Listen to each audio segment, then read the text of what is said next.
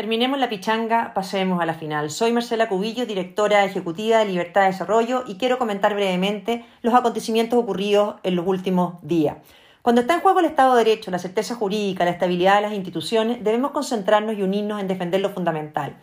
Por eso impacta el cálculo mezquino de muchos que parecen estar solo pensando en su reelección como parlamentario o subir en encuestas personales. Está en juego algo mucho más de fondo que sus propias carreras políticas. Desde el 19 de octubre del 2019 hemos estado sufriendo un ataque permanente a nuestras instituciones, al Estado de Derecho, a la democracia. La centro derecha asumió, casi sin cuestionarse el relato que impuso la izquierda, y prefirió no ver la película completa. El estallido nunca terminó. La violencia no ha parado y Chile enfrenta un debilitamiento institucional que costará mucho revertir. Sin COVID y sin estallido, ya había desfile de ministros por el Congreso acusados constitucionalmente simplemente por levantar una agenda distinta a la de la izquierda, pero sí la agenda que había obtenido una amplia mayoría en la elección presidencial. Y ahora con COVID tenemos una izquierda radical que se ha aprovechado de la pandemia y en vez de colaborar ha hecho una oposición implacable, destructiva, incluso sin el menor respeto por la figura presidencial apostando siempre a la desestabilización del país bajo chantaje y amenaza permanente. Han sido responsables de generar un ambiente de inestabilidad en medio de la crisis sanitaria. Pareciera que un gobierno con ideas distintas a las de ellos, elegido democráticamente, no tiene legitimidad para intentar sacar adelante su propia agenda.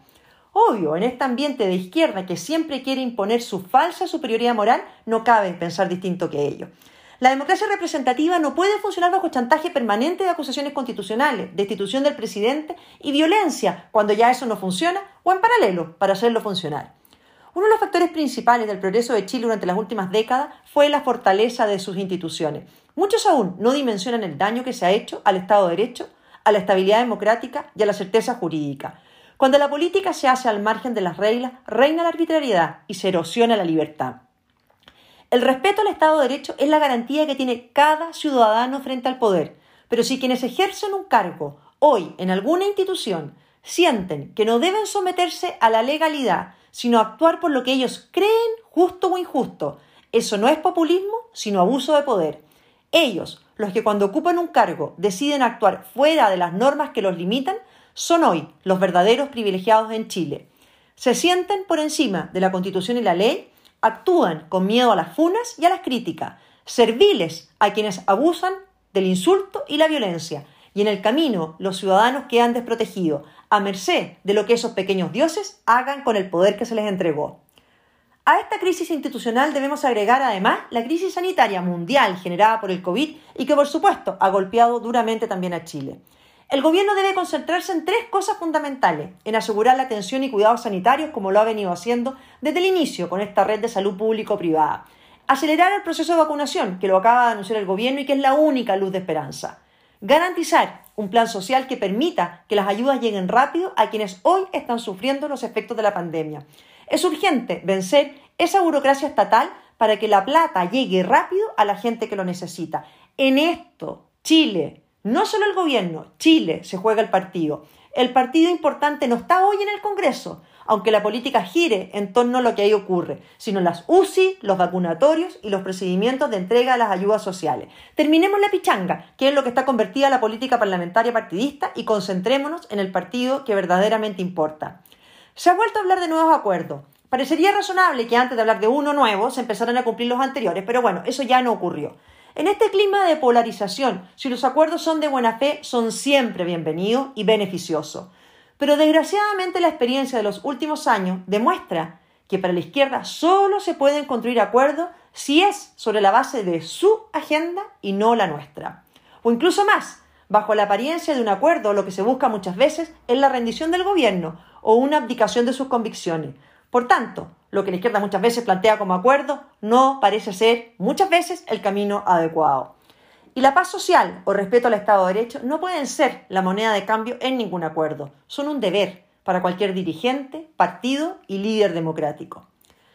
Para jugar el partido donde hoy debe jugarse, en las UCI, vacunatorio y procedimientos de entrega, ayudas económicas y sociales a quienes sufren los efectos de la pandemia, el gobierno tiene ya todas las atribuciones y no hace falta un acuerdo sobre eso. ¿Qué acuerdo deberíamos estar empezando a construir? El más importante y del cual pocos hablan. ¿Cómo enfrentamos o cómo empezamos a recuperar los empleos, los ingresos, las pymes, las inversiones, la certeza jurídica, la fortaleza de nuestras instituciones, para volver a ser un país que dé confianza. Y para eso, por supuesto, es fundamental aislar, enfrentar y derrotar la violencia política. ¿Veremos esta agenda arriba de una mesa de negociación o seguiremos conversando con la música de fondo que pone la izquierda y la agenda que ella impulsa? La centro derecha debe aprender el camino que ya recorrió la democracia cristiana. Por diluir sus convicciones y abrazar las de esa izquierda más radical, terminó con poco poder electoral y casi sin ninguna influencia. Estoy convencida que el problema de la centro derecha nunca ha sido ni de relato ni comunicacional, es más bien de convicciones. Crees que las personas son las mejores para administrar sus recursos hasta que puede ser popular subir impuestos y darle, por lo tanto, más plata a la política.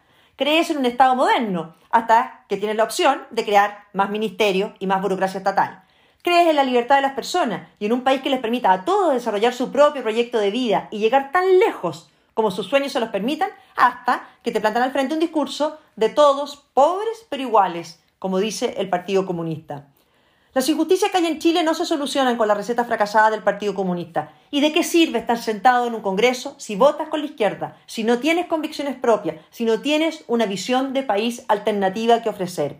Faltan políticos que generen confianza, falta carácter y sobran cálculos electorales o de beneficio personal. El que se cuida en campaña de no decir lo que piensa es utópico pensar que una vez elegido se atreva a hacerlo, sobre todo en este ambiente. Los países no se gobiernan por encuestas, sino por elecciones, y los gobiernos están sujetos a las reglas de la democracia y se sustentan sobre la base de la estabilidad política. Sin duda, salir de los difíciles momentos en que estamos implica dejar la pichanga, o quizá dejar jugando en el barro a quienes no quieren salir de ahí. El resto, cada uno de los lugares que ocupemos y las responsabilidades que tengamos, pensemos más en Chile y en la gente, la que no grita ni es entrevistada, pero que serán sin duda los más afectados si Chile no recupera la seriedad de priorizar buenas políticas públicas por sobre la demagogia y las consignas, el respeto al Estado de Derecho, la certeza jurídica, la fortaleza de sus instituciones, la tolerancia y la paz social. Todo esto es una tarea demasiado importante, ¿no es verdad?, para dejársela exclusivamente a los políticos, que salvo en rosas excepciones, nos tienen asfixiados en un debate pequeño que tanto daño le está haciendo a Chile. Con el compromiso y trabajo de todos, este partido lo damos vuelta. Muchas gracias y espero que nos escuches en el siguiente episodio de Voz LID en nuestro canal de Spotify. Muchas gracias.